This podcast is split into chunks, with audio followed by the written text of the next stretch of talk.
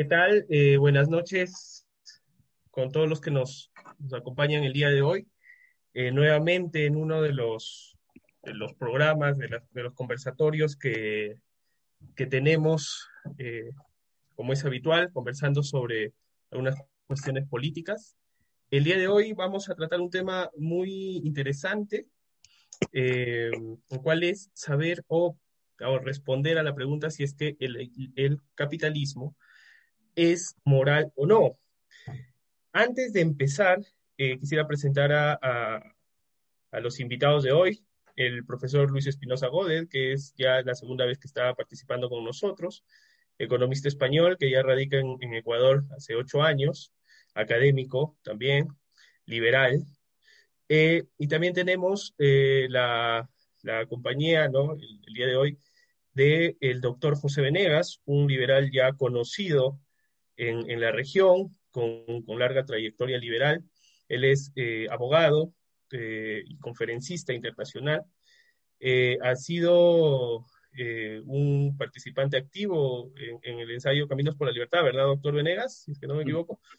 tiene unos ensayos muy, muy interesantes respecto al liberalismo que sugiero que, que, lean porque son, son realmente muy interesantes.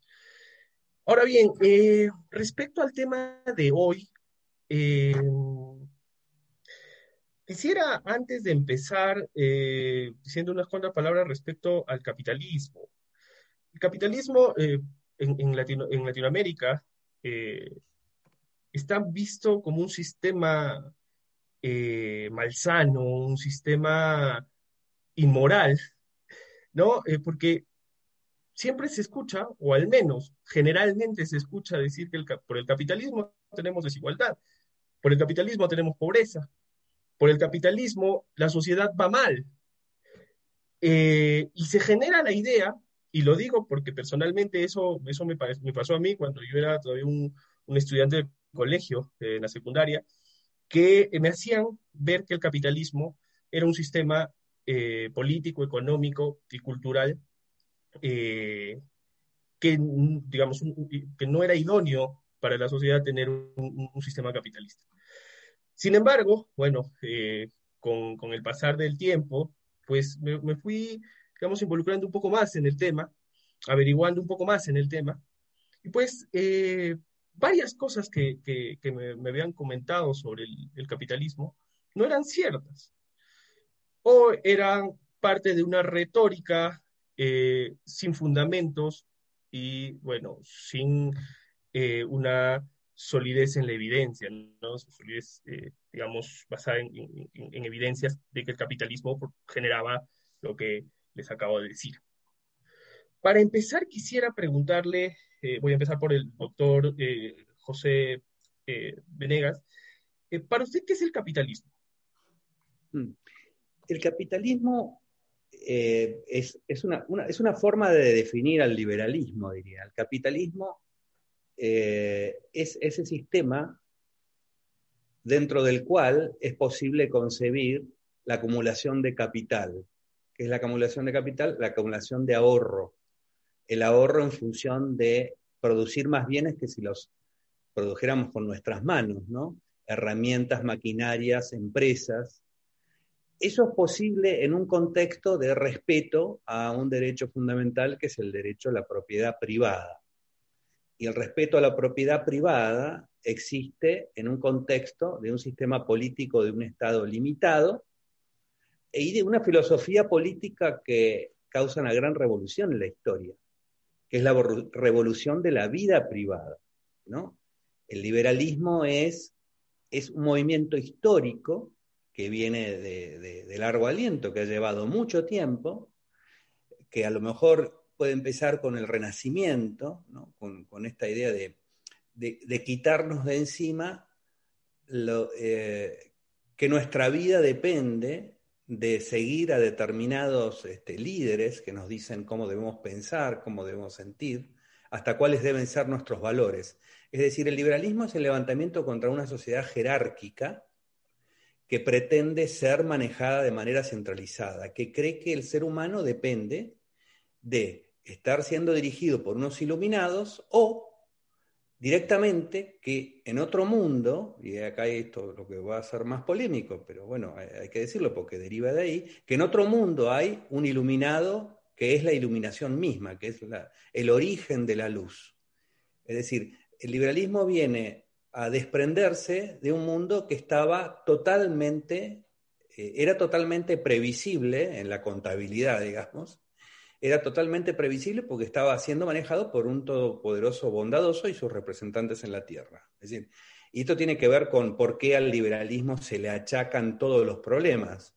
Porque el liberalismo vendría a ser, e, e, es el primer momento del ser humano en que no, se atribuyen los problemas a, a la divinidad. O sea, nadie pretende construir un paraíso en la tierra. El liberalismo es la renuncia al paraíso en la tierra, que si vemos la edad oscura, el paraíso en la tierra se parecía mucho a un infierno en la tierra.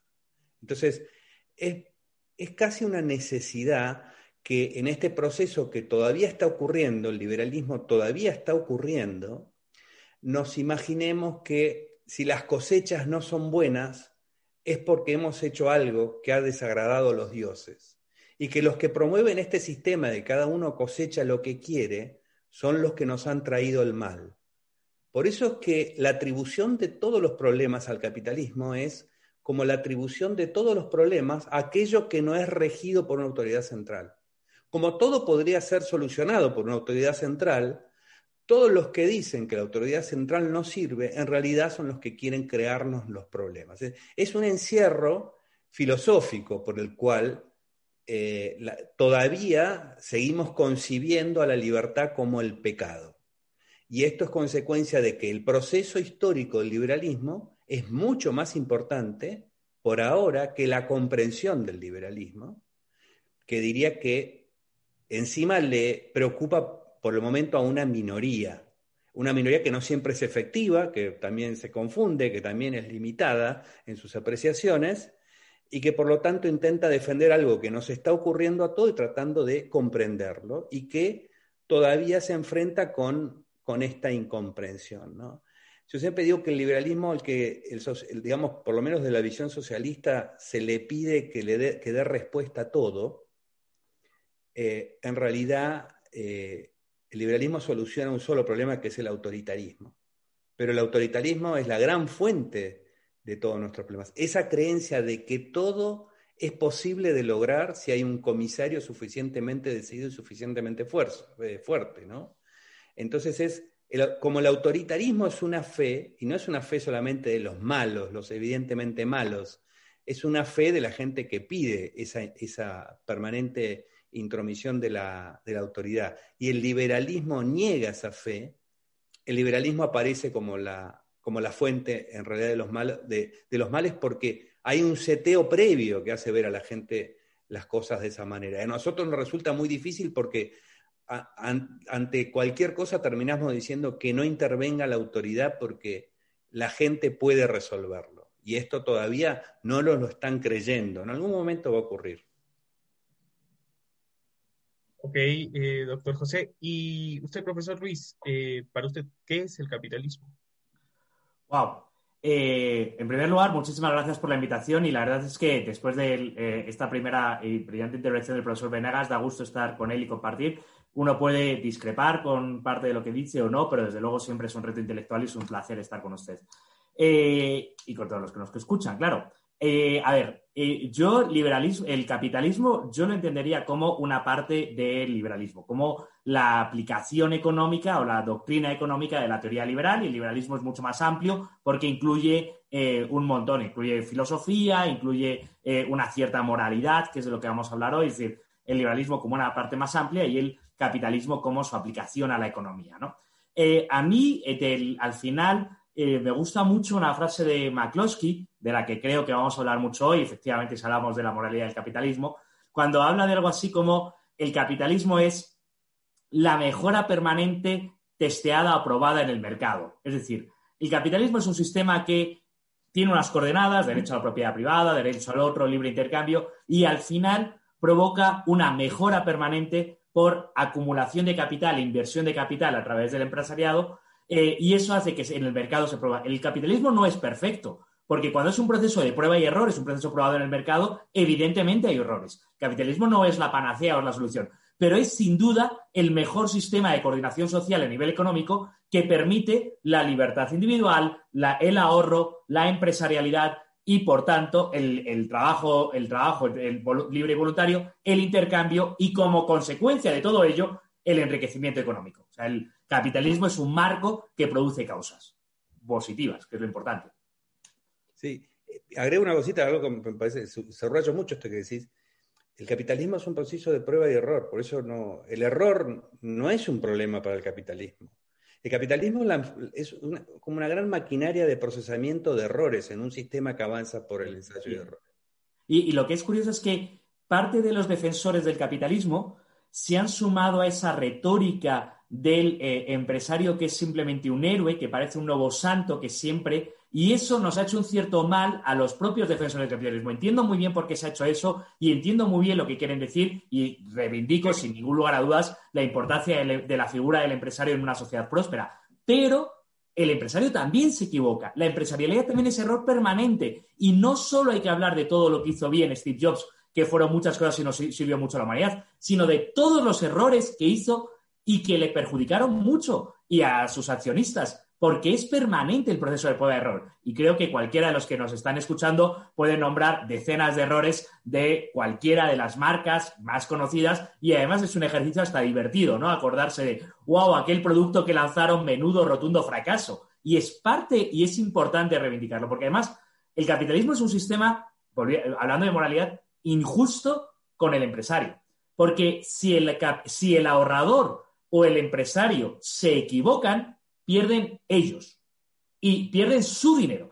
Si el ahorrador, el capitalista o el empresario aciertan, ganan ellos, me alegro mucho, y toda la sociedad. Ganan los clientes, ganan los proveedores, ganan los empleados, gana el crecimiento económico, gana el Estado que recauda impuestos. Es decir, es injusto porque no es balanceado. Si pierdes, te aguantas tú. El capitalismo moral. Si, si ganas, ganamos todos. El capitalismo del compadreo es exactamente lo contrario. Si gano, gano yo, y si pierdo, pierden los demás. Eso no es ético. Claro, claro. y, además, eh, digo, pero me parece interesante seguir este punto. Em, eh, la cuestión es que por cada empresario que gana, hay nueve que desaparecieron. Entonces, por eso que el empresario, en otro aspecto, y entiendo tu punto, en otro aspecto, es el tipo más importante en la sociedad porque ese es el que ha corrido el riesgo, el que podría haber perdido y que resultó ganando. Y acá hay otro punto por el cual, no, eh, desde un cierto moralismo antimoderno, es difícil entender el capitalismo. Porque en el capitalismo se juegan los valores de verdad de lo que la gente quiere. Ahí hay un resultado. En cambio, desde un moralismo antimoderno, por decirlo de alguna manera, eso es algo que parece que unos ya saben cómo es hay unos que ya saben cómo se debería vivir, qué es lo que se debería tener, qué, relación habría que tener con los bienes materiales, y como ya lo saben y el, capitalismo no hace más que desmentirlos, están resentidos y enojados. Tan resentidos y enojados como han estado con la ciencia, cuando la ciencia desmiente este, alegorías, eh, eh, digamos, místicas, ¿no? E, es la misma situación. En el capitalismo, el capitalismo, las, entre comillas, verdades surgen del ensayo y error. En los otros sistemas las verdades ya se saben y el capitalismo no hace más que negarlas todo el tiempo.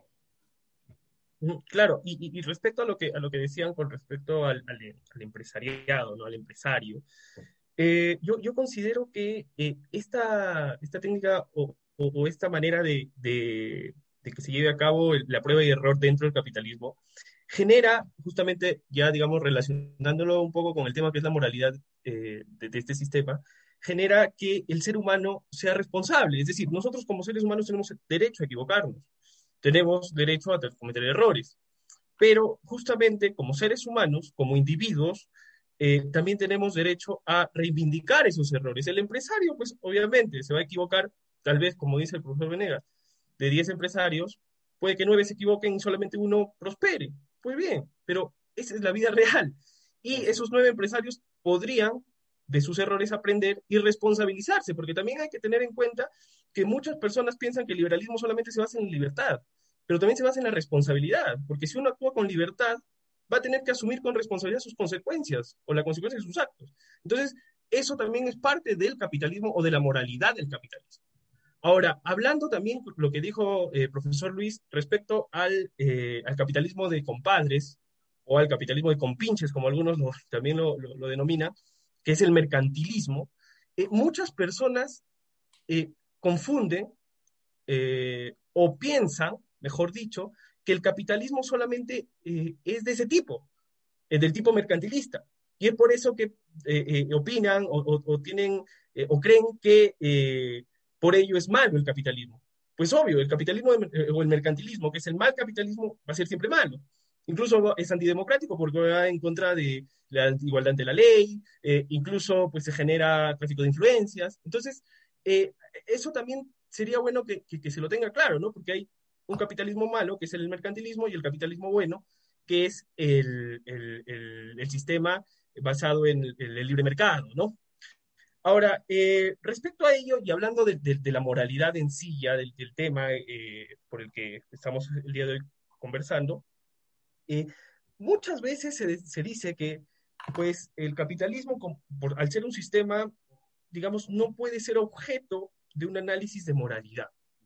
¿Ustedes qué opinan? ahora empezaré por, por el profesor Luis. Sí, bueno, es que Persia, eh, eh, cada punto que avanzamos creo que daría para toda la hora, así que vamos, eh, quiero decir algunas cosas. En primer lugar, cuando tú dices capitalismo bueno, capitalismo malo, a mí me, preocupa porque los, los liberales o capitalistas sí tenemos un problema con las palabras, con nuestra propaganda, con nuestra publicidad. Por eso, quizás cuando tú has utilizado mercantilismo, me gusta más que la que he utilizado yo, que ha sido capitalismo de compadreo, porque hay que distinguir muy mucho un sistema ético y moral, como es el capitalismo, de prueba y error y asumir las consecuencias, versus un sistema de eh, succionadores del Estado y de rentas del Estado, de parásitos de rentas, que es el capitalismo de compadreo, que por desgracia hay tanto en América Latina. Eh, luego, con respecto, otra cosa sobre, a mí me parece un aporte muy importante de esta moralidad del capitalismo es que el capitalismo trata a las personas como adultos. Es, es decir, somos responsables y la palabra responsable es tomar decisiones, es decir, ser libre, y asumir las consecuencias. Y muchas veces se olvida la parte de asumir las consecuencias, que es una elemental parte de lo que es el capitalismo. Frente a otros muchos sistemas, yo ahora eh, estoy eh, muy preocupado por el surgimiento del posmodernismo y el auge del posmodernismo en las universidades y muy preocupado por los posmodernos que tratan a las personas constantemente como víctimas y, completamente inocentes de los que se supone la vida y ya no como adultos responsables que toman decisiones, ¿no? Y eso, de hecho, también parte de esto son las elecciones en América Latina. O sea, también las sociedades son responsables de a quien elige por España también, claro, somos responsables de lo que hicimos. Otro punto, Percy, y voy a, voy a decir este ya me termino, es, a mí me llama la atención el mero hecho de que tengamos esta conversación. Es decir, de hecho, lo principal que tiene el capitalismo es que es un sistema ético. Es decir, claro, dice, se puede decir que el sistema es ético. Vamos a ver si distinguimos esto. La moralidad es individual, los actos morales son individuales, pero los actos morales se producen en marcos, en instituciones, en estructuras, y ya casi voy a utilizar lenguaje marxista, los actos morales en, estructuras de incentivos, donde es más probable que actúes moralmente o menos probable que actúes moralmente. Eh, claro que al final la corrupción es un acto individual. Tú decides o no decides recibir el soborno o dar el soborno. Pero al final, si vives en un sistema de decisiones centralizada en la que no hay institucionalidad y no hay una justicia, es mucho más probable que se produzca el acto de corrupción. Entonces, el capitalismo es un sistema moral en sí mismo en el sentido que es un marco que permite que sea más probable que los seres humanos actuamos de manera más moral. Pero evidentemente, al final, el acto último de moralidad es, individual. Ahí podríamos distinguir entre ética y moral, pero es un debate eterno en la historia de la filosofía en el que no voy a entrar. Bueno, yo lo, veo eh, parecido. Creo que el capitalismo es el liberalismo, vamos a decir. Es, en realidad el primer sistema moral de la historia, diría yo, porque está basado en, eh, una ética contractual, básicamente. Eh, digamos, anteriormente al liberalismo todo dependía de algún tipo de revelación o de eh, gente que centralizadamente trataba de encontrar el código de conducta universal para todo el mundo, pero el capitalismo ha, renunciado a eso, ha dicho el poder es limitado, la gente hace lo que quiere, que desde visiones autoritarias se ve eso como un relativismo. Siempre lo van a ver como un relativismo, no, hay remedio porque ellos creen que lo único no relativista es una moral centralizada. Y en realidad, yo creo que lo relativista al extremo es la moral centralizada, porque es como si los valores, morales no existieran, por lo tanto necesitamos una autoridad que los cree. Y yo creo que es al revés, que los valores morales existen de manera dispersa y se van descubriendo en una sociedad a través del intercambio. Y acá hay un efecto moralizante muy grande, moralizante de verdad, no en el sentido de, que baje de, arriba hacia abajo, en la sociedad contractual y en el comercio. Entonces, a medida que el, liberalismo parte de eh, una restricción que tiene un fundamento moral, que es no nos vamos a meter en la vida de los demás, esto no es un relativismo, esto es una decisión moral fundamental. No nos vamos a meter en la vida de los demás como se han metido antes en la vida de los demás, generando crímenes espantosos, eh, y además tiene un output moral que es desconocido, que es un output moral empresarial, digamos, que es, es, el descubrimiento de valores morales que no conocíamos antes de que existiera el liberalismo. Por ejemplo, la tolerancia, que uno la podría imaginar en el debate político, pero la tolerancia, los niveles altos de tolerancia que se van dando en la sociedad, tienen que ver con esta este, sociedad comercial que nos hace tratar a extraños con interés y que hace que en, la sociedad liberal la fuerza y la fuerza de carácter, digamos, ya han estado siendo ofrecidas y demandadas, pero el mercado va a buscar a gente cada vez más débil para generarle una utilidad. El mercado va a buscar al hippie y le hace hacer música. El, mercado va a buscar al sensible y le hace hacer poesía. El mercado va a buscar al que quiere cambiar su sexo y le ofrece algo y transforma eso en una discusión. Digamos que hay cosas que para una visión moralista que suceden en la sociedad este, liberal, los van a escandalizar y que si uno lo ve desde el punto de vista del mercado es avance moral. Es decir, el, el mercado avanza y crea márgenes cada vez más amplios. Y eso es eh, un, tipo de avance moral que está basado en el ensayo eh, y el error. Y hay algo con lo del capitalismo que a mí me parece importante decir, comparado con la ciencia, y que existen, existe y va a existir siempre en los gobiernos esta tentación de que como el empresario, eh, en general la regla es que fracase, y el empresario con el avance eh, económico, con el avance de la tecnología, desaparece, la tentación de salir a protegerlo siempre va a estar. O sea, y esto me parece más importante de combatir que la mala intención del que se acomoda, que es algo fácil de ver. Pero lo, verdaderamente pernicioso es esta tentación de ir a buscarlo y salvarlo de su desaparición. Porque es como que para descubrir la vacuna del COVID hacemos 500 ensayos y encontramos uno que tiene éxito y de repente nos ponemos sensibles y no, tenemos que salvar a los 400 fracasos. No, este, no, no, no tenemos que resistir a la tentación de salvar a los 400 fracasos. Y esto es muy importante que lo entendamos porque nos estamos cavando la fosa, salvando al empresario que fracasó. ¿no? Entonces, y esto también se da como avance moral. ¿no? Hay algo que se da como avance moral que tiene que ver con el ensayo y error que es algo que al principio va a ser visto inclusive como algo inmoral y que después vamos entendiendo que tiene un sentido. Cuando se empezó a declarar la libertad y la igualdad ante la mujer, para el moralismo eso era una inmoralidad, era la destrucción de la familia. No pudieron ver lo que significaba, no como avance económico, sino como avance ético, ¿no?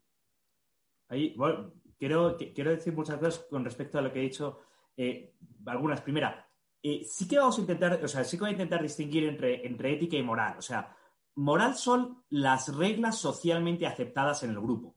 Y todo grupo tiene que tener unas reglas socialmente aceptadas para articularse como esto. Y ética es la decisión que tú tomas con respecto a cómo actuar en tu vida. El capitalismo o el liberalismo, en primer lugar, al poner el foco en el individuo, y al asumir las consecuencias es el primer sistema realmente moral en ese sentido, o, ético en ese sentido, porque es el primer sistema que pone el foco en las decisiones que toma el individuo. Cuando un sistema colectivista o cuando los, viejos comunistas dicen camarada las decisiones, claro, cuando ya son las decisiones del grupo, de la clase, tú ya no tienes consecuencias por las decisiones que tomas individualmente porque el foco se pone en que tú eres parte de un colectivo, que eres parte de eso, por tanto, está. Pero es curioso lo que dice el profesor Venegas de el avance de la moral. Lo curioso del capitalismo, del liberalismo, es que tenemos sociedades en las que cada vez hay eh, morales en cierto modo más, laxas, es decir, hay más, eh, menos reglas estrictas de grupo de lo que hay que cumplir. Y en ese aspecto sí, yo creo que tenemos que reivindicar dos cosas que parecen contradictorias. El liberalismo es relativista en el sentido que permite la convivencia de distintos sistemas éticos dentro del sistema. Pero eso no quiere decir, porque yo me considero liberal y no me considero relativista, que cada uno de nosotros digamos que todos los sistemas son iguales, valen lo mismo o sirven igual. No, yo creo que el mío es mejor.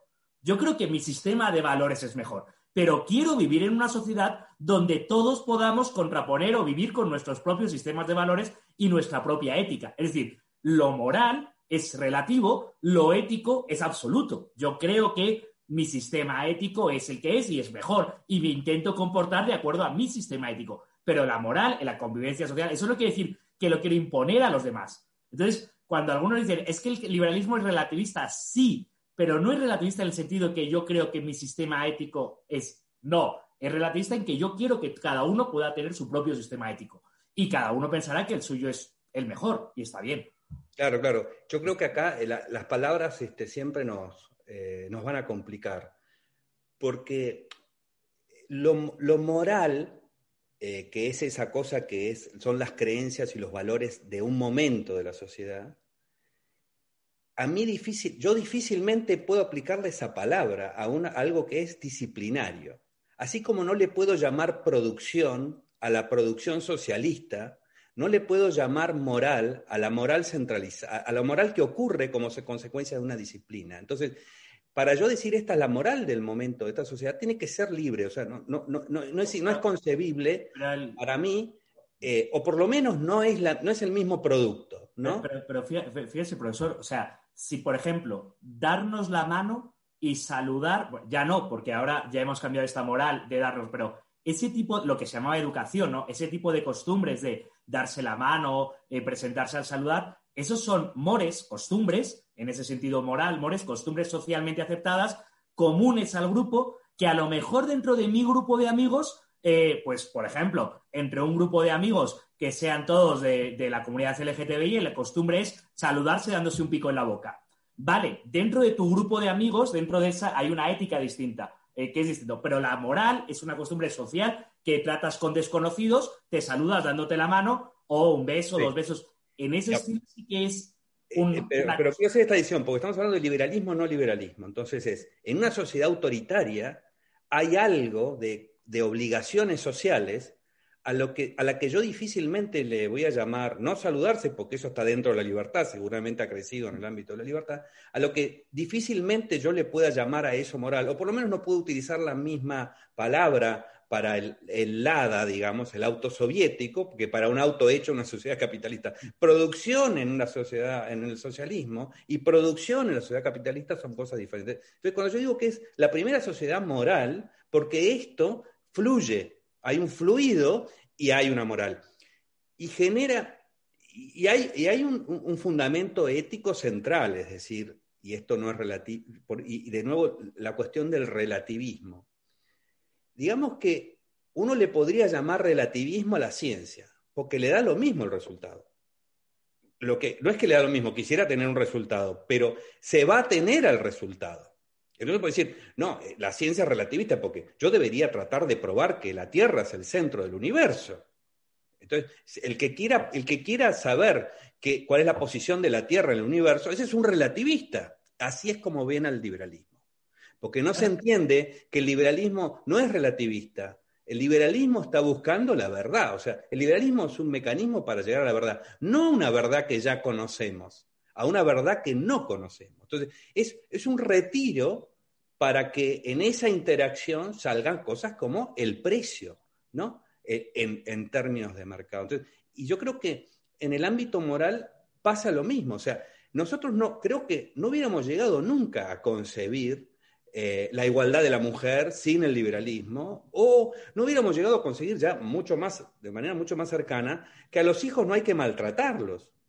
Eh, y, alguien, y alguien que se haya puesto a estudiar este, el problema psicológico, eso es producto de una sociedad que piensa que la felicidad es importante. Antes no era la felicidad lo importante, antes lo importante era cómo servir eh, al orden superior. Entonces, por eso digo que para mí es es una ruptura, es un salto cuántico el que se da a través del liberalismo en, términos de moralidad y en términos de ética. De ética es más fácil de, ver, pero yo creo que lo que nos enseña de, moral, la forma que nos hace avanzar en las costumbres, en una sola generación avanzamos moralmente.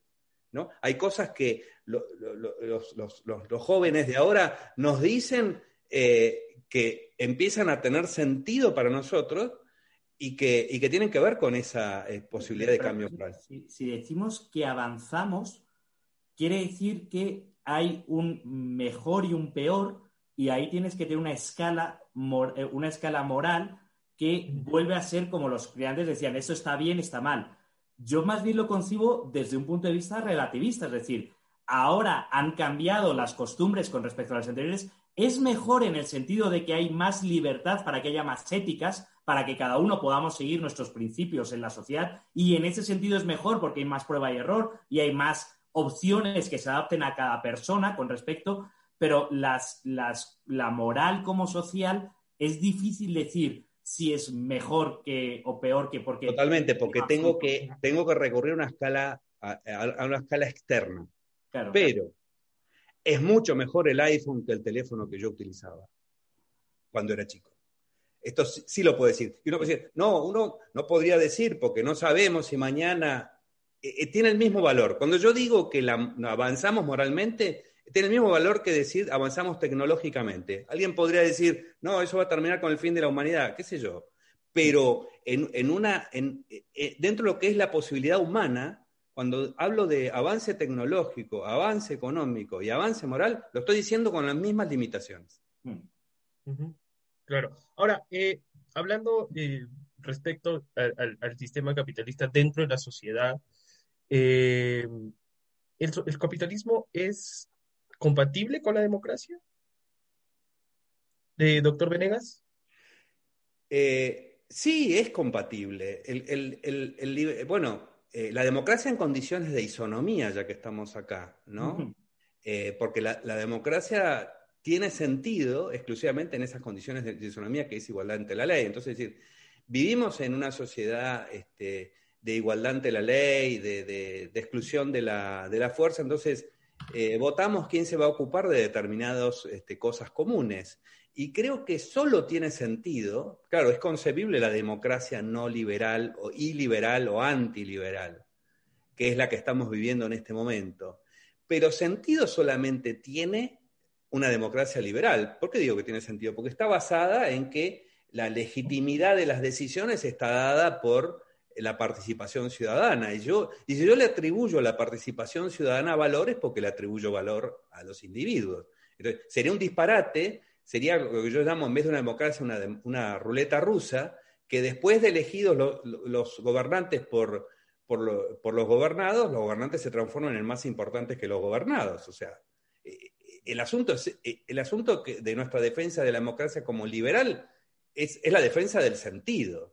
yo también le puedo atribuir, este, digamos, una especie de efecto mágico a la elección. Entonces, el, elegido es un ungido, como era antes. No, para la democracia no hay ungidos. Para la democracia hay un, señor elegido que es un igual a nosotros, el que está siendo elegido. Así que sí es posible. Ahora, lo que sí tenemos que decir es que nuestros resguardos para que la democracia no se desnaturalice han fallado. No ha sido suficiente. Cuando nosotros concebimos la idea de nosotros, unos tipos bastante más importantes, la idea de república, eh, con, división de poderes, con periodicidad de los mandatos, con, derechos individuales, con, este, en fin, todas las condiciones que son las condiciones republicanas, división de poderes, eh, lo hicimos pensando en la preservación de ese sistema de origen del poder para que no se saliera. No nos alcanzó, digamos que los padres fundadores en Estados Unidos pensaban, pensaban que la división de poderes iba a ser una división política, es decir, que los jueces iban a actuar por un lado, el Congreso iba a actuar por el otro y el presidente por el otro, y iban a estar compitiendo, y nunca fue así, porque lo que tenemos son sindicatos de políticos. Entonces, tenemos que hacer más. Eh, estamos muy atrasados los liberales en materia de teoría política, estamos 200 años atrasados tratando de contestarle a la monarquía absoluta, y encima ahora hay gente que quiere volver a la monarquía absoluta. Entonces, eh, hay que hacer muchas más cosas. La democracia, condiciones para que la democracia subsista, creo que una de las condiciones sería eliminar la idea de poder legislativo, no la idea de, parlamento, o sea, no la idea de un sector del gobierno que esté destinado a controlar al gobierno, pero del Congreso no tendría que salir ninguna medida que regule a la vida civil. ¿no? Eh, y otra cosa que creo que tendría que pensarse mucho es el tema de los impuestos. ¿no? Yo creo que los impuestos no son justificados. O sea, el, liberalismo ha intentado decir, bueno, ha intentado financiar a su Estado defensor de la libertad con, con impuestos. Y bueno, no ha trabajado mucho en, ese aspecto, quiero decir. Y yo creo que tenemos que empezar a cuestionar este, esa cuestión. Nos queda mucho por hacer para que la democracia sea este, un sistema liberal. Hay gente que piensa que directamente es imposible eh, bueno, pero no, sé cómo vamos a llegar a, la otra alternativa si ni siquiera pudimos domar a la democracia. me, llama mucho la atención la respuesta de, José y me, interesa mucho la pregunta. De hecho, la pregunta me llama la atención en sí misma, es decir, es que es más bien al revés. Es decir, la democracia es por definición liberal y la democracia nace de una, lo que, de una democracia burguesa y la democracia nace del liberalismo. Entonces, la democracia es el sistema liberal por excelencia. El problema creo que son varios. Primero, hemos pervertido el sentido de la palabra democracia. Le hemos dotado de una aureola de la solución a todos los problemas, cuando la democracia es lo que es. Y es el sistema, fijaros, es muy importante decir sistema, porque la democracia es sobre todo ritos y sobre todo la manera de elegir cómo solucionar los problemas que tenemos en común. Y luego ya aquí podemos empezar a decir cuánto tenemos en común. De hecho, el capitalismo, la propiedad privada y la vida privada y la vida económica no es algo de lo que tenemos en común. No es algo de lo que nos atañe a todos. Es decir, si yo monto una fábrica o monto una empresa o compro una compañía o me contrato con una empresa, eso es parte de la vida que no es de lo que atañe al grupo, al colectivo, por tanto, no es parte de, lo que se debería dirimir en eso. Luego, la siguiente parte es cuando se dice, eh, el, parece que con la democracia se van a solucionar todos los problemas de la humanidad, ¿no? Ahora, eh, con, el nuevo constitucionalismo en Chile, parece que vamos a votar una nueva constitución y eh, va a salir Coca-Cola de los grifos. Ya se va a solucionar todos los problemas de la humanidad. Hombre, no. La democracia es solo un sistema también imperfecto, como todo lo humano, de prueba y error, de decidir y de intentar mejorar. Lo llamativo es que desde las izquierdas se nos dice, no, eh, el, capitalismo es incompatible con la democracia, cuando literalmente lo que es incompatible con la democracia es el sistema de planificación centralizada, porque ahí ya no hay libertad individual y ahí ya todos tenemos que someternos a ese sistema. O sea, lo llamativo es que tengamos que reivindicar algo tan básico como que evidentemente el liberalismo y el capitalismo es compatible con la democracia. Otra cosa, como muy bien decía el profesor Venegas, es que la democracia no es la solución por sí misma es democracia, más derechos individuales, más eh, separación de poderes, más respeto, tolerancia o respeto a los demás. Es decir, es todo y más libertad económica de prosperar. Es un todo que es lo que viene a ser eh, el sistema liberal burgués que más o menos estamos ensayando con sus más y sus menos desde el siglo XIX, desde la Segunda Guerra Mundial, desde los años 70, y ahora estamos en una, yo creo que estamos viendo una retransformación de este sistema, entre otras cosas, porque el populismo ha tomado gran parte de lo que era la democracia. Pero ahí estamos retomando una nueva versión de este sistema que yo, como yo soy optimista, creo que al final de estas turbulencias será mejor. Y, hay algo más que es que hay un, hay un problema, eh, yo creo, en la filosofía política que el liberalismo no, no, ha resuelto, y viene del pensamiento clásico, esta diferenciación entre la legitimidad de origen y la legitimidad de ejercicio, ¿no? eh, que nosotros hacemos mucho hincapié en la legitimidad de ejercicio, porque el liberalismo es un sistema de libertad de ejercicio. Es decir, ¿por qué, vale, ¿por qué vale usar la fuerza? Bueno, vale usar la fuerza para defenderse del ejercicio de la fuerza de otro, del inicio de la fuerza por parte de otro. Pero el problema es que tenemos serio es con la legitimidad de origen, porque la democracia liberal, desde mi punto de vista, eh, tiene que aceptar eh, que no existe tal cosa como una libertad de origen, hay una, perdón, una legitimidad de origen, porque, porque eso implicaría que alguien o algo tiene derecho a gobernar. Y esto, esto, tiene demasiada amplitud para el liberalismo. Nadie tiene derecho a gobernar. Lo que sí, tenemos, lo que sí tenemos derecho es a, utilizar, a organizarnos, como decía Bastiat, para, organizar, para tener una forma de defensa colectiva eh, del derecho de legítima defensa pero hemos traído al liberalismo la idea de legitimidad de origen que es demasiado amplia y que en realidad tiene que, tiene que entenderse que el gobierno es legítimo en la medida en que su ejercicio es legítimo. Entonces, la forma que elijamos para tenerlo eh, es secundaria frente al otro problema.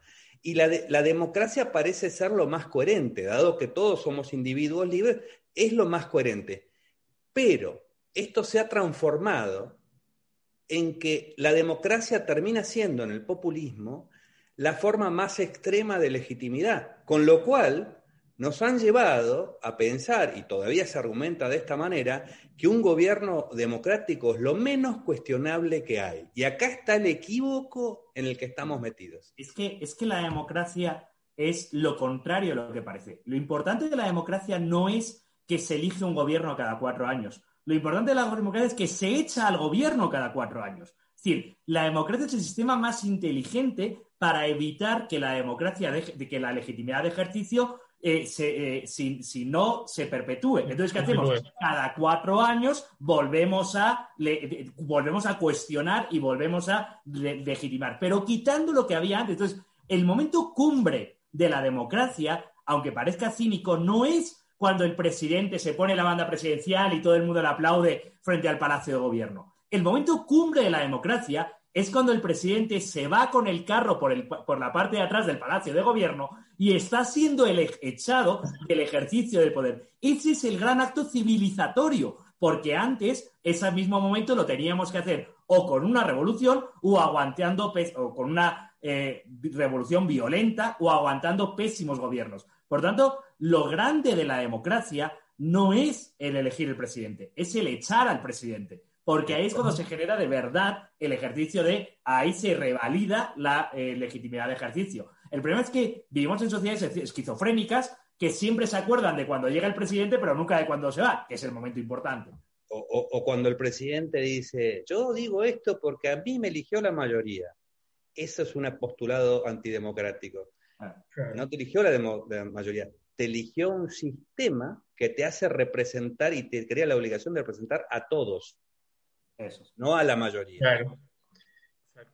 Y otra, otra, eh, digamos, otra cuestión que, siempre se, se, habla o se relaciona con el capitalismo es lo referente a la desigualdad. Eh, ¿Realmente el capitalismo produce una desigualdad? Eh, profesor Luis. Vamos a ver, creo que la discusión sobre la desigualdad, que está de moda sobre todo desde el libro de Piketty, ¿no?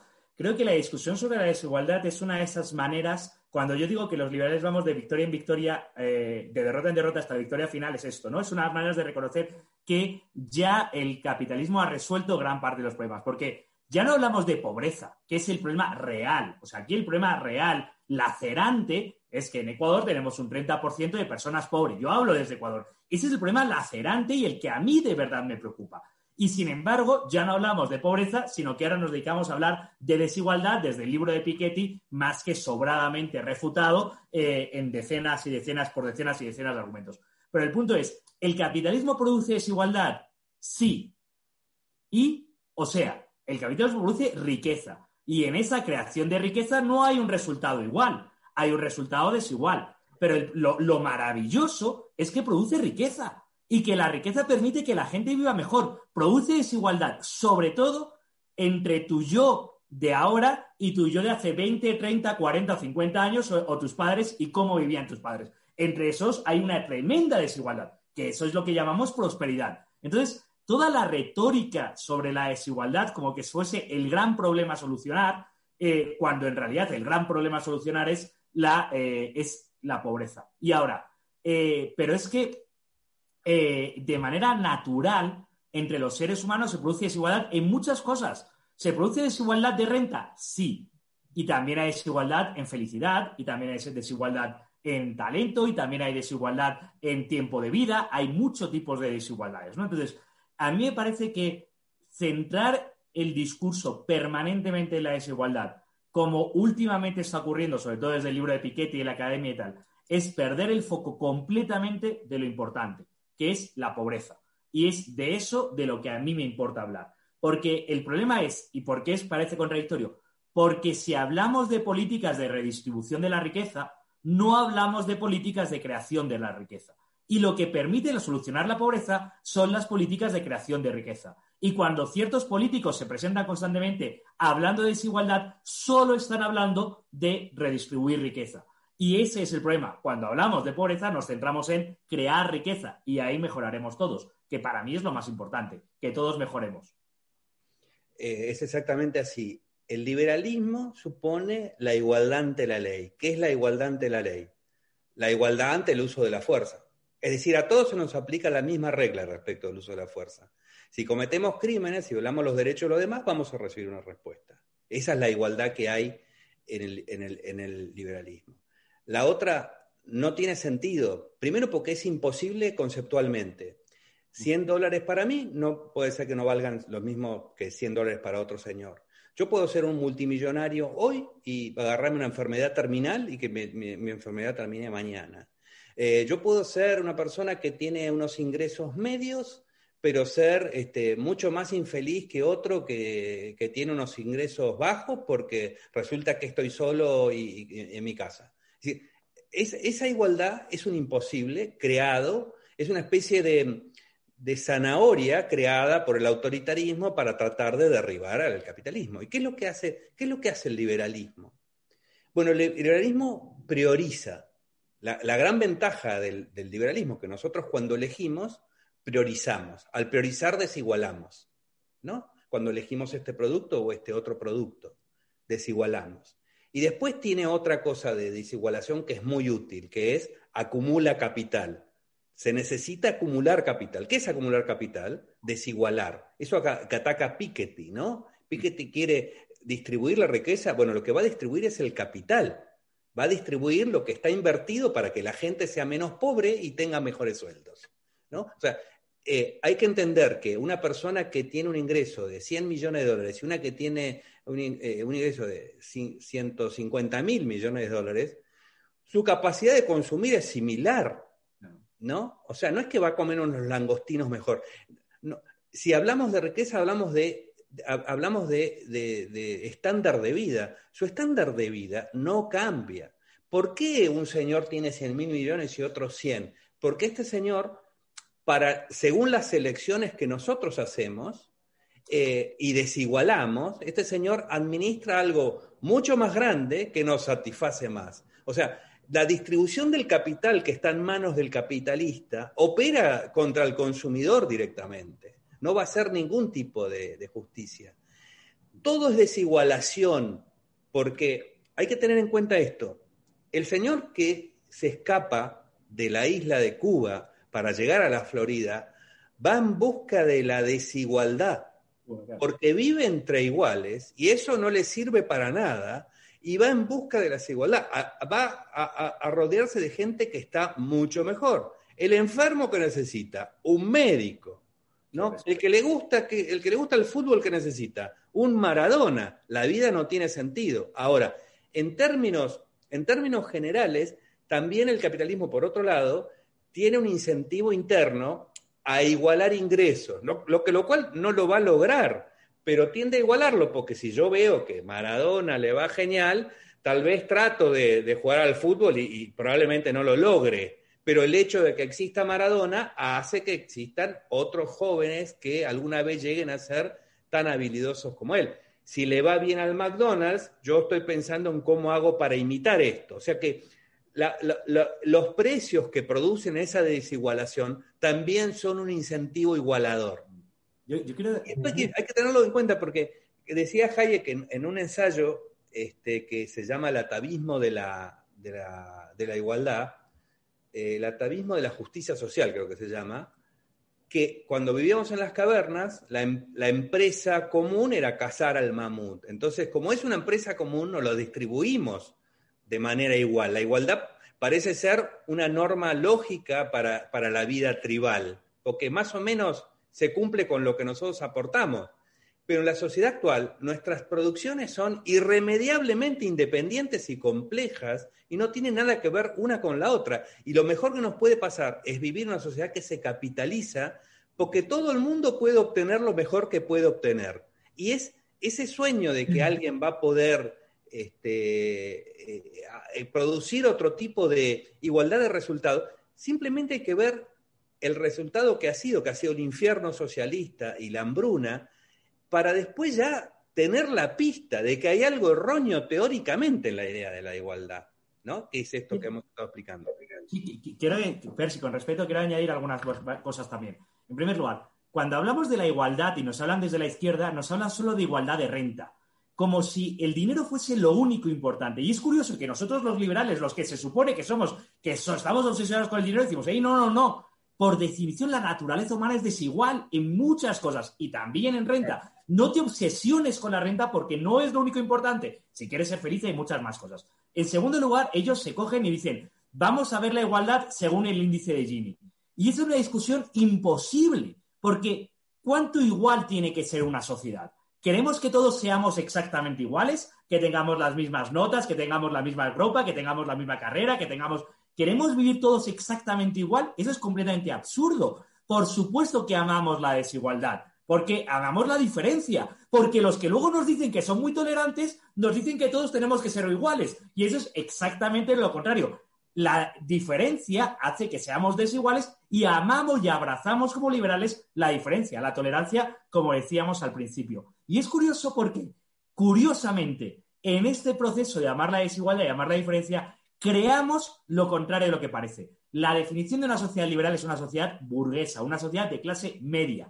Y la clase media, como su nombre indica, es media. Es decir, al final, en una clase media vivimos más o menos igual en cuanto a condiciones de vida, no en cuanto a elecciones, no en cuanto a gustos, no en cuanto a... pero vivimos más o menos igual en cuanto a condiciones de vida. Y el gran mérito es que, sin perseguir la igualdad como valor absoluto, porque no tiene ningún sentido, generamos una sociedad mucho más justa en cuanto a las condiciones de vida parejas que tenemos las distintas personas. Que parece una paradoja, pero es exactamente. Y de hecho, como ya nos dicen desde Orwell, lo más llamativo de los que persiguen la igualdad o de los eh, paladines de la igualdad es que acaban diciendo aquello de todos somos iguales, pero unos más iguales que otros. Porque ellos que quieren decir la igualdad son los que terminan haciendo la sociedad más completamente desigual que se puede imaginar. Es paradójico. Y es curioso, que estamos luchando contra estos estigmas una y otra vez. Una, el profesor Venegas lleva 30 años saliendo en los medios de comunicación, escribiendo columnas en Argentina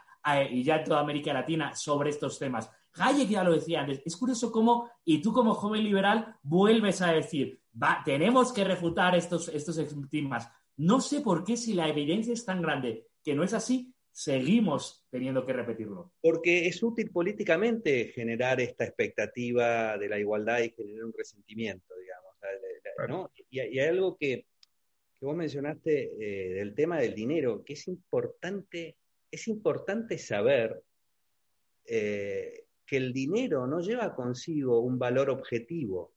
El dinero es una forma de comunicar valores subjetivos.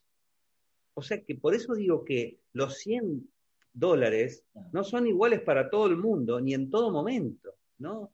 Eh, yo no quiero tener clientes que ganan lo mismo que yo, mucho menos que ganen menos que yo. Yo quiero rodearme de gente que esté mucho mejor. Entonces, lo que hay que, me parece que el antídoto para hacerle entender a la gente que está enganchada con el tema de la igualdad es que vea cuánto le conviene en unas circunstancias dadas ser, no es que, no es que a mí me conviene ser el último orejón del tarro, pero el último orejón del tarro es el que está en mejores condiciones de crecer. Entonces, si estás enfermo, te, te conviene estar rodeado de médicos, te conviene estar rodeado de ingenieros, te conviene estar rodeado de gente que sabe más que vos, que tiene más que vos, porque tu ingreso y tu salario vale más en una sociedad de gente más rica. ¿no? Hablo de, vale más en términos de poder adquisitivo y en, términos también de salario. cuando uno es complejo, pero a la gente se le puede mostrar, y curiosamente yo tengo este pensamiento respecto de, de la estrategia política. La clase media, que es producto de los incentivos que hay por los precios a imitar, ¿Qué es lo que le da a mi vecino mayores ingresos? Lo, imito. Por lo tanto, más o menos se va produciendo una capa de población que empieza a tener ingresos relativamente parecidos, que no es un fin en sí mismo, es, un resultado este, eh, que ocurre, ¿no? Pero eso, esto, esto va generando todo un proceso por sí mismo que a uno lo podría apartar. Pero como vivimos en sociedades que tienen una moralidad no consecuente con el capitalismo, la culpa que se le genera al que, la culpa que es producto de, nuestra moralidad anterior, que se le genera al que avanza, hace que la clase media adopte pensamiento de izquierda para sacarse esa culpa de encima, ¿no? Y, esto es contra lo cual tenemos que luchar, tenemos que luchar contra el resentimiento y con la culpa. Yo creo que es mucho más fácil explicarle la cuestión del dinero y de la plata a una persona más pobre en la sociedad que alguien de clase media. Y esto es consecuencia de que en nuestra estructura moral al pobre no se le puede decir que no hay que ganar dinero, al pobre no se le puede decir que no hay que ser materialista. Por lo tanto, ese veneno moral no le llega. Y acá hay una cuestión estratégica, me parece a mí, para el liberalismo, que, hay que aprovechar. De hecho, desde el mismo Karl Marx y Engels hasta los fundadores del Partido Comunista, a todos los líderes comunistas de la historia, todos son de clase alta o media alta. O sea, desde Pablo, o sea, eh, Rejón, Pablo, todos han sido los privilegiados de la clase alta, son los que luego, del, del capitalismo, los que luego lo hablan. Evidentemente, la gente pobre, cuando dices a la gente pobre, que yo lo he escuchado en Ecuador, no, es que es malo acumular capital. Y la gente pobre dice, bueno, si, si mi mayor aspiración en la vida es acumular capital. Yo quiero que mis 20 dolarcitos que tengo ahora sean 40 o sean 60 dentro de seis meses quiero acumular dinero. Y claro, cuando la, izquierda por eso no puede apelar a ese sentimiento, ¿no? Sí, y cuando ese sale a la clase media, empieza a adquirir esos valores que lo llenan de culpa. Quiero decir, la izquierda en gran medida es consecuencia de una culpa previa, que de una mala relación que tenemos con el dinero, que hay que atacar ese veneno, me parece. Pero ahora, eh, eh, respecto a, lo, hablando de, este punto de la desigualdad, ¿no? Eh, ¿Cómo es que se piensa que el capitalismo es malo porque genera esta desigualdad, pero hay que tener en cuenta también, hablando dentro del contexto de, esta moralidad eh, eh, de, este sistema de, libre mercado, es que eh, esta desigualdad dentro de la sociedad nos produce o, genera cooperación. Y esa cooperación, obviamente, nos va, a generar que como sociedad seamos mejor, ¿no? Y obviamente que también esa cooperación posteriormente se puede digamos, se puede reflejar en una competencia, que la competencia es parte del capitalismo, ¿no? Ahora, eh, respecto a, lo que más o menos ya, ya habían tocado ustedes, eh, el capitalismo tiene mucha aversión por, varias cuestiones. Una de ellas es la desigualdad, y bueno, yo decidí tocar el punto eh, específicamente porque lo considero importante, ¿no? Pero, ¿por qué más creen ustedes que puede tener esa aversión el capitalismo respecto de, la sociedad, ¿no? E, es, es como les digo, a, veces cuesta a muchas personas decir, yo soy capitalista, porque van a pensar de que, oye, la gente que me rodea, las personas que me rodean, van a verme mal, ¿no? E, y muchos eh, están de acuerdo o están, eh, eh, digamos, de acuerdo con el liberalismo, consideran que el capitalismo es bueno, pero como que no lo dicen, no es tan fácil eh, eh, decirlo, que, bueno, sí, eh, yo soy capitalista. Al contrario de las personas que van por, el, por la igualdad, ¿no? No, sí, hay muchas que dicen, no, sí, yo, yo abogo por la igualdad, igualdad de derechos, igualdad de la ley, pero muy pocos dicen, voy por el capitalismo. ¿Por qué creen que hay esa versión en la sociedad, profesor Venegas? Bueno, em, hay, hay, una frase de Eliot que cita Thomas Sass en un libro maravilloso que se llama Ideología Enfermedad Mental, que dice, la mitad, la mitad del, más de la mitad del mal que hay en el mundo está hecho por personas que quieren pensar bien de sí mismas. ¿no? Eh, y el asunto es que todos queremos pensar bien de nosotros mismos. Y como no hemos entendido todavía esto del liberalismo, es un proceso, algo que hablábamos antes de empezar, es un proceso histórico largo en el que todavía estamos, está, lejos de morir, todavía estamos adentro de eso eh, y se está este, mejorando. Eh, una, una moral que todavía heredamos de tiempos autoritarios nos está hablando mal de dos cosas todo el tiempo, del deseo y del lucro, ¿no? Eh, la, izquierda nos habla mal del lucro, eh, la derecha nos habla mal del deseo. Y, entonces nuestro, nuestro, avance está compensado por una aflicción psicológica que nos produce haber asumido semejantes barbaridades, porque tanto el deseo y la libido específicamente, como lucro son motores de colaboración y de avance, y de avance moral, ¿no? Entonces, y son fuente de descubrimiento, son nuestra salida al universo. nosotros estamos viviendo en una sociedad que se ha abierto a la libertad, que es algo que es un salto cuántico en el avance de la sociedad y la historia humana, y todavía mantenemos ese tipo de, cosas que han derivado en estas dos versiones ideológicas de aflicción psicológica. Entonces, eh, la razón por la que no queda bien hablar de, de la libertad eh, es porque de alguna manera esto está asociado con, esas cosas que aparentemente estaban, esos tabúes, esos, ese, pecado original que significa apartarse del árbol del bien y del mal y comer el fruto del árbol del bien y del mal, que quiere decir voy a pensar en términos morales por mí mismo. todo lo que, todo lo que, lo que nos aleje de eso nos va a hacer sentir culpables porque eso está en nuestro seteo cultural. Es contra lo que tenemos que luchar, de los que nos tenemos que deshacer. El comercio ha sido mucho más eficiente en salvarnos de eso que nuestro pensamiento. Entonces, estamos todavía en eso.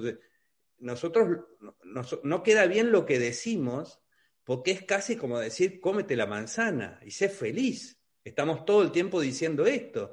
Y eso, eh, en nuestra, propia cabeza de liberales, hay rastros de esto todavía, aún siendo liberales, tenemos rastro y aún pudiéndolo entender intelectualmente, tenemos algo de esto. Entonces, es, es algo bastante difícil. Luchamos contra, contra un este, dispositivo psicológico muy difícil de desarmar. Creo que es nuestro trabajo más importante. Me, me, apasiona la respuesta del profesor Venegas porque yo estoy bastante parecido, a ver si, a ver si lo explico. Yo creo que la pregunta de Percy es bastante extraña. Es decir, todos los que nos están escuchando y todos sus familiares, amigos y relacionados viven en una sociedad global, liberal, capitalista. Es en el mundo en el que vivimos. No vivimos el paradigma del capitalismo mundial, pero todos los que nos están escuchando tienen celulares producidos en capitalismo, viven en eh, o tienen, viven en más o menos sociedades mucho más liberales que la que hace 50 años y somos parte de una sociedad global. Aquí está el profesor Venegas, argentino, creo que vive en Estados Unidos, yo español viviendo en Ecuador, tú Percy desde Perú y seguro que estará gente escuchándonos desde eh, España, Bolivia, por desgracia creo que en Venezuela no muchos, o Chile. Saludos a todos ellos. Es decir, somos parte de una sociedad global capitalista. Es lo que somos. Y no tengo ni idea de qué clases sociales aquella gente que nos está escuchando. Pero estoy seguro que han tomado Coca-Cola, que han tomado productos de Nestlé, que han tomado, eh, que, han comido en McDonald's, en Burger King, en todas las grandes marcas capitalistas. Y no sé cuánto dinero tienen, pero sé que tienen Facebook, sé que utilizan Instagram, portátilmente utilizan TikTok, sé que visten ropa fabricada en otros países. Todo eso, su vida es capitalismo. Es capitalismo, es, globalización y es libertad. Lo lógico lo normal sería, qué orgulloso estoy de mi civilización, qué orgulloso estoy de todo lo que hemos logrado alcanzar hasta aquí. ¿Cuál es el problema?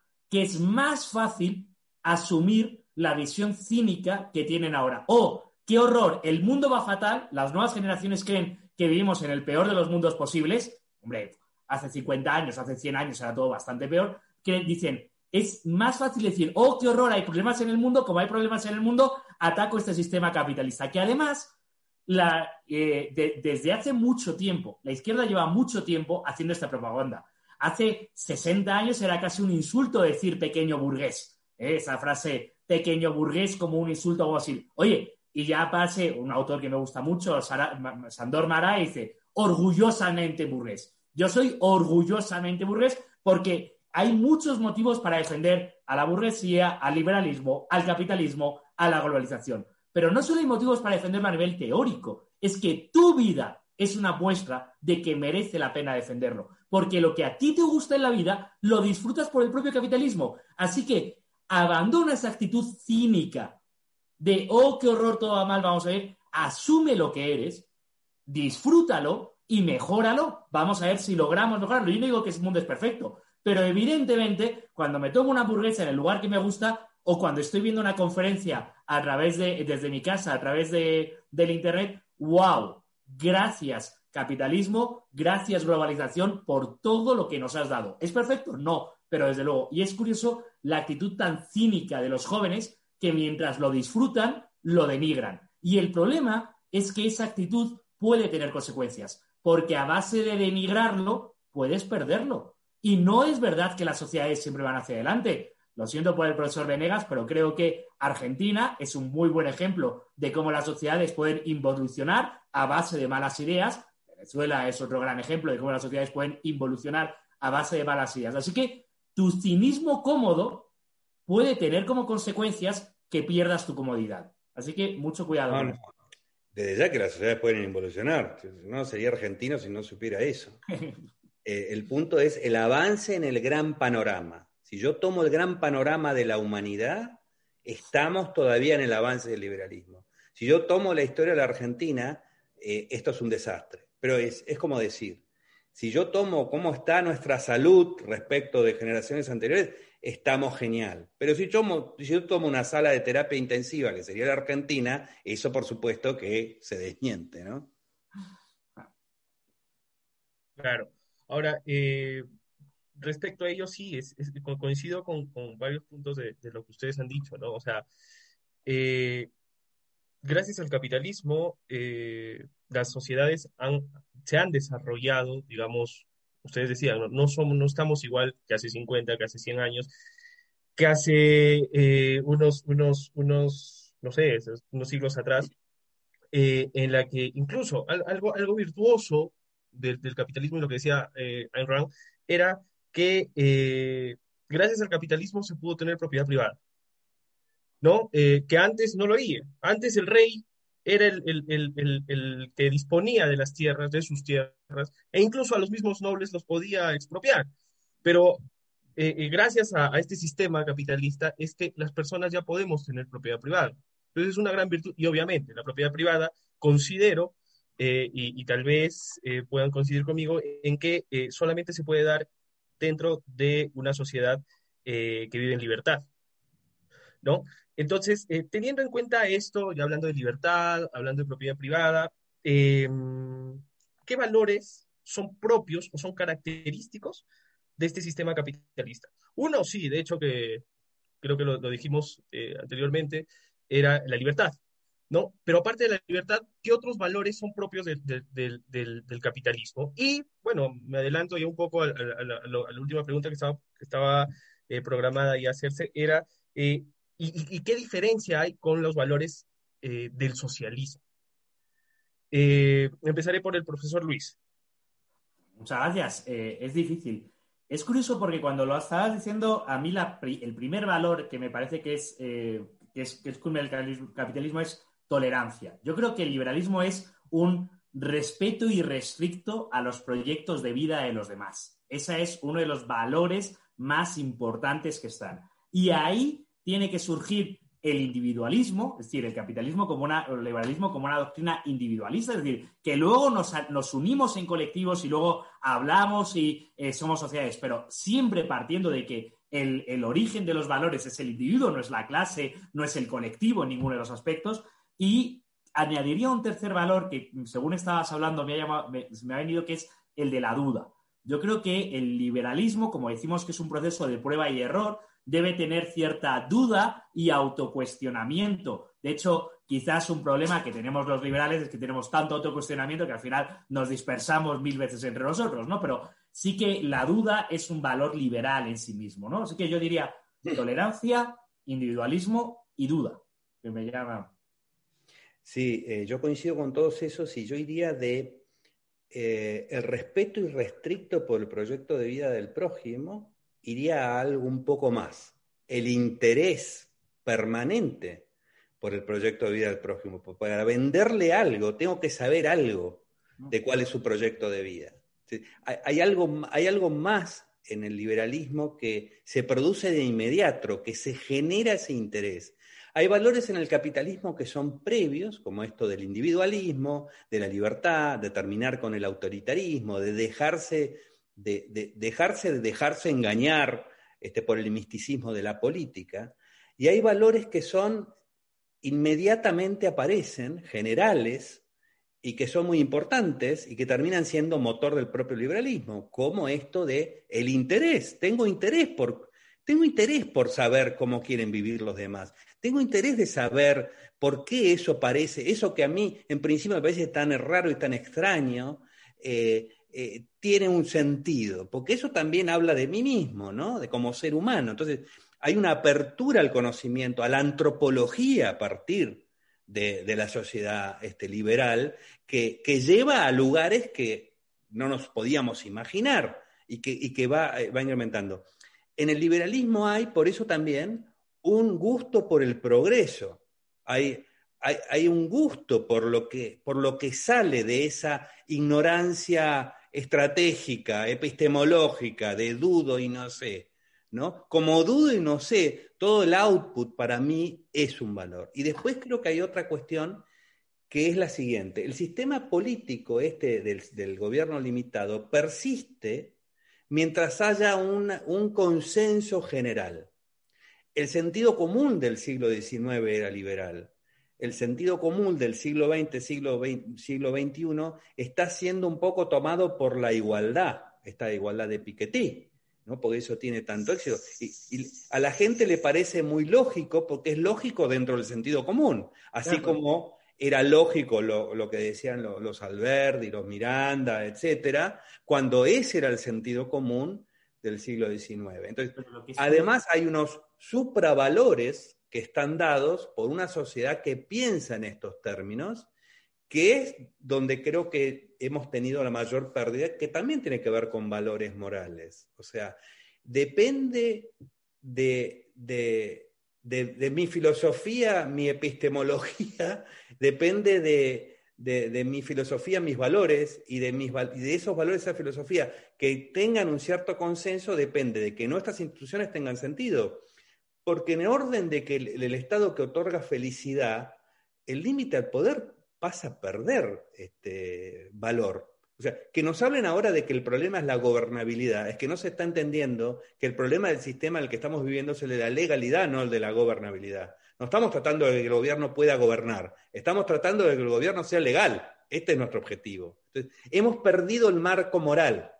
Eh, y, en ese sentido, eh, creo que hay que trabajar, así como creo que hay que trabajar en, esta cuestión de estos, estas, estos enfoques de culposos que tiene estas áreas de culpabilidad, hay que trabajar en ese, en ese marco moral, que es supramoral del liberalismo, y en valorizar lo que hace el liberalismo, que es que le gusta que los, le gusta que los experimentos den resultados le gusta que el iPhone salga con la nueva versión, le gusta todo lo, que aparece nuevo, que como decía Luis al principio, bueno, ¿tengo una escala externa que me pueda decir que esto es mejor? No, pero seguro que el capitalismo va a fructificar en la medida que nos guste esto que está pasando. Eh, es curioso eso que dices, eh, profesor Venegas, con respecto a las preguntas que nos ha hecho Percy, porque en el fondo, a mí me parece que las preguntas que nos ha hecho Percy en su gran parte eran de puro sentido común, pero mm. entiendo que él, como joven liberal que en Perú está hablando y está intentando promocionar las ideas, se encuentra con estas críticas permanentemente, que entiendo que son las que tienen los jóvenes. Pero lo curioso es, como bien dice el profesor Venegas, hemos perdido el sentido común. Y a mí lo que me preocupa es que desde Gramsci eh, ciertos sectores tenían muy claro que su objetivo era alcanzar el sentido común o las ideas generales de la sociedad. Y desde Gramsci, cuando se dieron cuenta ya a principios del siglo XX que habían perdido, hay campañas decididas en esa dirección que yo creo que los liberales no es que hayamos abandonado, porque no es verdad que los liberales no hablamos de moralidad. Es decir, yo pienso en los grandes autores liberales y puedo pensar desde Adam Smith con la, la teoría de los sentidos morales hasta McCloskey con las virtudes burguesas, pasando por Tom Palmer, pasando, por casi todos los grandes autores liberales, han hablado de ética y moralidad. Desde un punto de vista, desde otro. Rothbard o Ayn Rand, lo que quieras, pero casi todos hemos hablado de este tipo de temas. Sin embargo, parece que los liberales solo hablamos de economía y que esto del sentido común ha quedado en el aire, que no creo que sea verdad. Desde la propia labor del profesor Venegas, o yo hablo muchas conferencias, o mi querido maestro Escotado, es decir, no es verdad que solo hablemos de economía. Pero es curioso como sí que parece que hemos perdido la batalla del sentido común y que nosotros estamos diciendo que el cielo es azul y el, y el césped es verde y parece que estamos diciendo cosas increíbles. Claro, es que, la profunda moral de Escotado es interpretada como inmoralidad, este es el problema. Y estamos hablando de moral. El problema es que nosotros lo van a ver este, como inmoral necesariamente, ¿no? Pero sí, eh, ahora, yo quiero contarle un poco a la izquierda que es impotente su proyecto, porque ellos, por ejemplo, concibieron el surrealismo como una forma de romper el sentido común. Y el mercado se los comió. El mercado lo asumió y dijo, ustedes también son un producto, y lo ha vendido. Y es más, el surrealismo ha terminado teniendo su propia estética. No me preocupa lo que la izquierda quiera hacer en ese delirio de cambiar, porque todo, todo el mercado lo va a aceptar y si, si lo acepta, ya es como esta discusión de lo que es natural y lo que es antinatural. Todo lo que ocurre es natural. Punto. O cultural, anticultural. Todo lo que entra en la cultura es cultural. Esta es la parte que no están entendiendo del proceso del mercado. Se transforman en unos proveedores, ¿no? Como el que convierte al Che Guevara en una foto para vender una remera. Eso es como, como la sociedad del mercado procesa inclusive la estupidez y la convierte en algo útil para alguien, ¿no? y las entradas para la tumba de Marx en Londres, que hay que pagar entradas para visitar la tumba de Marx, también me hace mucha gracia ese paradoja. Eso, eso, es genial, eso es genial. nunca lo pagaría. Ahora, bueno, para, para, terminar, como les decía, ¿no? Eh, unas, una, eh, eh, digamos, en términos generales, ¿cuáles son las principales diferencias con el socialismo? Porque como les decía, ¿no? Generalmente, quieres o no, también hay, muchas personas que dicen, no, yo no, no soy socialista, pero eh, por ahí como que coinciden mucho más con las ideas socialistas que con las del capitalismo, ¿no? O, los, llamados ahora progres o, los caviares, que, se les dice aquí en Perú. Entonces, no, yo soy no, yo, yo que voy a, voy a estar a favor de, del Che Guevara, de Marx, pero como que intrínsecamente ya tienen en, mente eh, ciertos valores o, ciertos, eh, ciertas concepciones de la sociedad más ligados al socialismo que al liberalismo. Entonces, eh, creo yo que sería bueno zanjar las diferencias, como les digo, ¿no? A grandes rasgos, porque es muy probable que también esto sea ocasión para que haya otro, otro conversatorio de las grandes diferencias entre liberalismo y socialismo, pero en grandes rasgos, eh, las diferencias entre el sistema capitalista y el sistema eh, socialista. Eh, profesor Venegas. Creo que la diferencia fundamental es que ellos saben lo que hay que hacer, como dijo Luis, nosotros no sabemos lo que hay que hacer. en consecuencia, y esto lo interpretan como relativismo, voy a hacer un relativismo también en el conocimiento.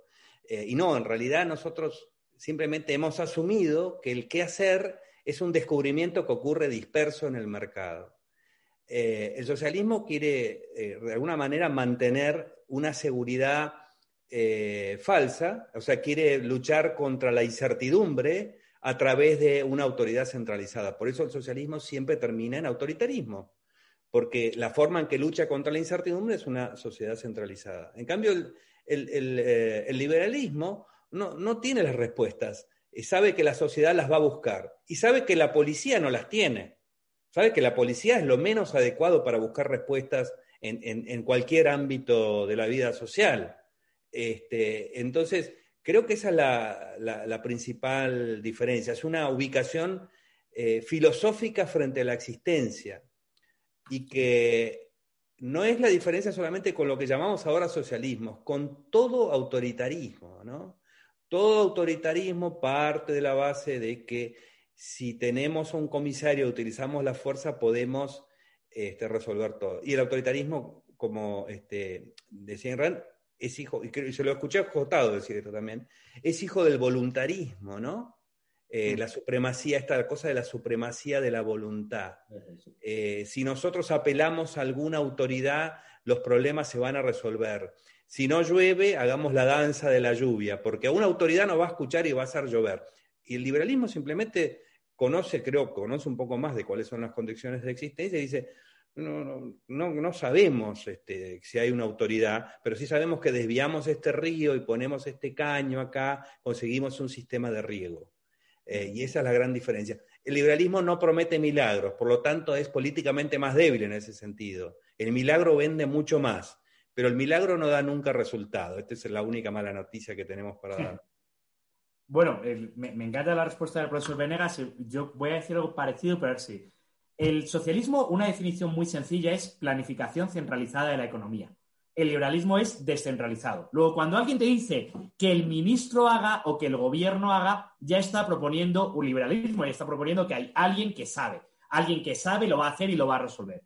El, el elemento central es todos los socialismos, pues, siguiendo a Hayek, son colectivistas. Es decir, el punto de partida es nosotros, el grupo. En el liberalismo, el punto de partida es yo, tú, él, cada uno, eh, él, ella, cada uno de nosotros como individuos particulares. Así que cuando se piensa en colectivismos, nosotros, eh, la comunidad, o nosotros los de esta provincia, nosotros los de... ya empezamos el camino del, socialismo. Luego, eh, tolerancia versus verdad. Eso hemos hablado mucho a lo largo del día de hoy, esa idea de el liberal es por definición tolerante. Es decir, mira, yo creo que te estás equivocando. Yo creo que por ese camino te vas a arruinar, pero haz lo que te dé la gana. Si asumes tú las consecuencias, haz lo que te dé la gana. Tienes perfecto derecho. De hecho, el momento culmen que nació el liberalismo fue después de las guerras de religión en Europa, ya de guerras muy cruentas en el siglo XVII, cuando ya alguien empieza a decir, mira,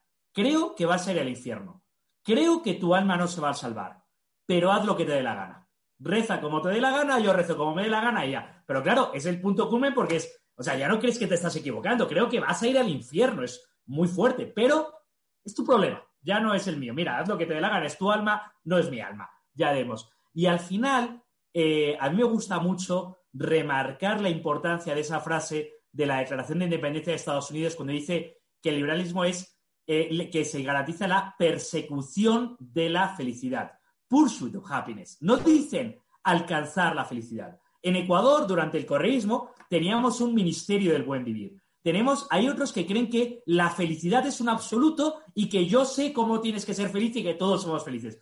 El liberalismo no promete la felicidad. Y es muy interesante que los padres constituyentes no dijeron, te voy a dar la felicidad. Dijeron, dijeron, tienes derecho a perseguirla. Y la felicidad es como el horizonte. Se persigue, se persigue, pero no se alcanza.